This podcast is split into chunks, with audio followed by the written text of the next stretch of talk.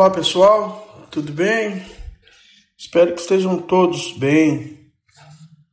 Moçada, a proposta de aula para essa semana é finalizar o conteúdo das lesões corporais e, em especial, eu quero comentar as hipóteses das lesões corporais qualificadas, ou seja, os parágrafos primeiro, segundo e terceiro do artigo 129. Conforme de costume, para facilitar, destaco. Por favor, tenham o Código Penal em mãos. Esses parágrafos que acabei de citar do artigo 129.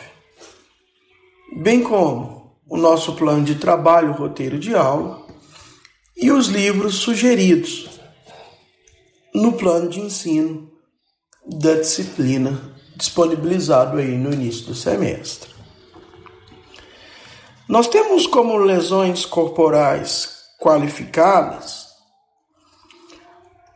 a lesão corporal de natureza grave, contida no parágrafo 1 do 129, cuja pena é de 1 a 5 anos. E uma outra espécie de lesão corporal, também qualificada, do parágrafo 2 do mesmo artigo, cuja pena é de 2 a 8 anos. Eu chamo atenção para o seguinte raciocínio aí no Código Penal. Vejam vocês que nós temos um nome jurídico para a qualificadora do parágrafo 1 está em negrito aí no código, lesão corporal de natureza grave. E nós não temos um nome jurídico para o parágrafo 2 para as hipóteses do parágrafo 2 Todavia, comparando estas duas situações, esses dois parágrafos, Considerando as espécies de cada um dos incisos, as naturezas das lesões de cada um dos incisos desses dois parágrafos, considerando por fim a previsão legal de pena para esses dois parágrafos, parágrafo 1 1 a 5 anos, parágrafo 2 2 a 8, a conclusão lógica, doutrinária e jurisprudencial é que as hipóteses de lesões corporais do parágrafo 2 possuem a natureza gravíssima. Daí você tem lesão corporal de natureza grave, parágrafo 1, lesão corporal de natureza gravíssima, parágrafo 2. Exatamente pelo cenário. E é tranquilo este raciocínio, esta diferença na doutrina e jurisprudência. Hipóteses do parágrafo 1. Inciso 1. Incapacidade para ocupar as ocupações habituais por mais de 30 dias. Aqui eu, quero, eu devo destacar que ocupações habituais é qualquer ocupação habitual, não necessariamente o trabalho. Logo, ir à faculdade, ir à academia, etc, etc, são ocupações habituais. A pessoa vítima da lesão corporal que ficar incapacitada para essas ocupações por mais de 30 dias está sendo vítima de uma lesão corporal de natureza grave. Nesta hipótese do parágrafo 1, inciso 1, eu chamo atenção para a necessidade de, um, de uma prova pericial complementar. Verifiquem, por favor, o artigo 168 do Código de Processo Penal. Comparando esse inciso 1 do parágrafo 1 que acabei de abordar com o inciso 1 do parágrafo 2, que temos incapacidade permanente para o trabalho. Olha a dimensão de um e de outro. Daí se conclui, conforme eu disse, parágrafo 2, lesão gravíssima. Inciso 2 do parágrafo 1. Lesão corporal que resulta perigo de vida. Aqui nessa hipótese, moçada, só é admitida a vítima que corre perigo de vida se esse resultado agravador perigo de vida for oriundo de forma culposa. Se ficar comprovado que o agressor quis aquela situação, aquele perigo de vida, era uma intenção dele, no mínimo aquele perigo de vida, o contexto não será lesão corporal, natureza grave, perigo de vida, e sim tentativa de homicídio. Então seria lesão corporal, perigo de vida, a hipótese em que o sujeito dá um soco numa pessoa, essa pessoa cai e bate com a cabeça no meio-fio, tem um traumatismo craniano. Está entre a vida e a morte no hospital. Aqui sim, lesão corporal, perigo de vida. Agora, se o agressor espanca alguém, espanca e só para as agressões porque veio a, a, a turma do deixa disso e separou a briga. A vítima está numa UTI entre a vida e a morte. Não será lesão corporal, perigo de vida, será tentativa de homicídio. Porque ele só parou porque a, a, a turma veio e separou. Perfeito? Comparando essa hipótese, inciso 1 do parágrafo 1 com o inciso 2 do parágrafo 2, que diz enfermidade incurável, olha só, doença incurável. Imagine a hipótese do sujeito que transmite o vírus HIV. Quem tem, quem foi contaminado pelo vírus HIV tem uma enfermidade incurável, lesão corporal de natureza gravíssima. Inciso 3 do parágrafo 1 debilidade permanente de membro, sentido ou função uma comparação com o inciso 3 do parágrafo 2 perda ou inutilização de membro, sentido ou função. Vejam vocês, a natureza grave, debilidade, é diminuição do membro, do sentido da função. Inciso 3 do parágrafo 2 é perda ou inutilização seja do membro do sentido ou função. Inciso 4 do parágrafo 2 ainda traz a possibilidade da deformidade permanente. A, a, vítima de uma lesão corporal tem uma sofreu uma deformidade permanente. Imagine alguém que lesionou o seu oponente jogando uma água fervente nas suas pernas, provocando sérias queimaduras. A vítima desta lesão passou por cirurgias, mas ficou lá cicatrizes permanentes. Seria deformidade permanente. Tranquilos? Uma última hipótese de lesão corporal de natureza grave, aceleração do parto. Comparação com a gravíssima inciso 5 do parágrafo 2, aborto.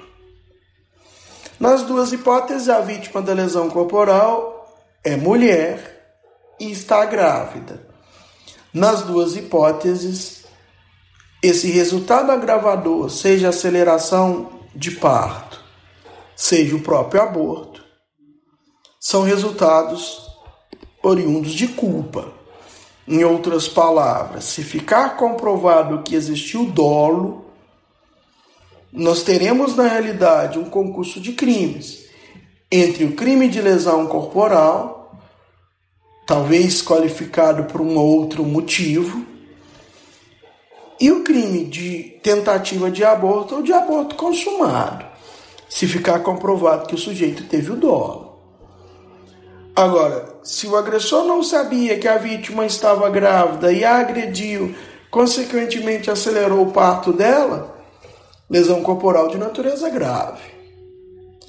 Se ocorreu o aborto, se essa vítima perde a criança, lesão corporal de natureza gravíssima. Repito, nas duas hipóteses o sujeito não tem o dolo nesse resultado agravador. Beleza?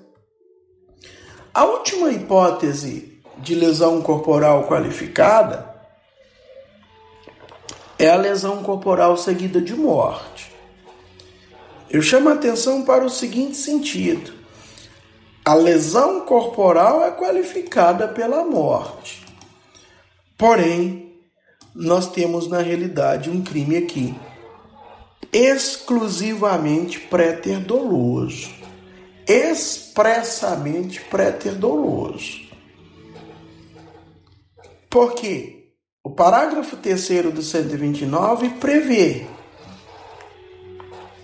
abre aspas, se resulta morte e as circunstâncias evidenciam que o agente não quis o resultado e nem assumiu o risco de produzi-lo. Ou seja, ele não quis matar e nem assumiu o risco de matar. Expressamente, essa morte tem que ser culposa. Diferente, inclusive, das hipóteses que trabalhei há pouco: lesão corporal, perigo de vida, lesão corporal, aceleração do parto, lesão corporal, aborto Nestas hipóteses, os resultados agravadores são culposos, mas defendidos por doutrina e jurisprudência. Aqui não. No parágrafo 3 do, do, do 129, o resultado agravador morte é expressamente legal, está na lei. Não é doutrina, não é jurisprudência, é legal. Aqui, qualquer situação fática em que definir que a morte era no mínimo previsível, ou seja, dolo indireto, dolo eventual, o sujeito vai responder por homicídio. O agressor vai responder por homicídio. Qualquer situação em que ficar evidenciado que a morte era querida, Tamanhas agressões, homicídio. Lesão corporal seguida de morte, repito, serão naqueles casos em que há o dolo na lesão e a morte é culposa. Imagine, por exemplo, a situação do sujeito que dá um soco no seu oponente, esse oponente cai e bate com a cabeça no meio-fio tem um traumatismo craniano. Algum tempo depois ele vem a óbito. As circunstâncias evidenciam que o, que o agressor, o que deu o soco, quis matar, ou pelo menos assumiu o risco de matar? Respostas: não e não.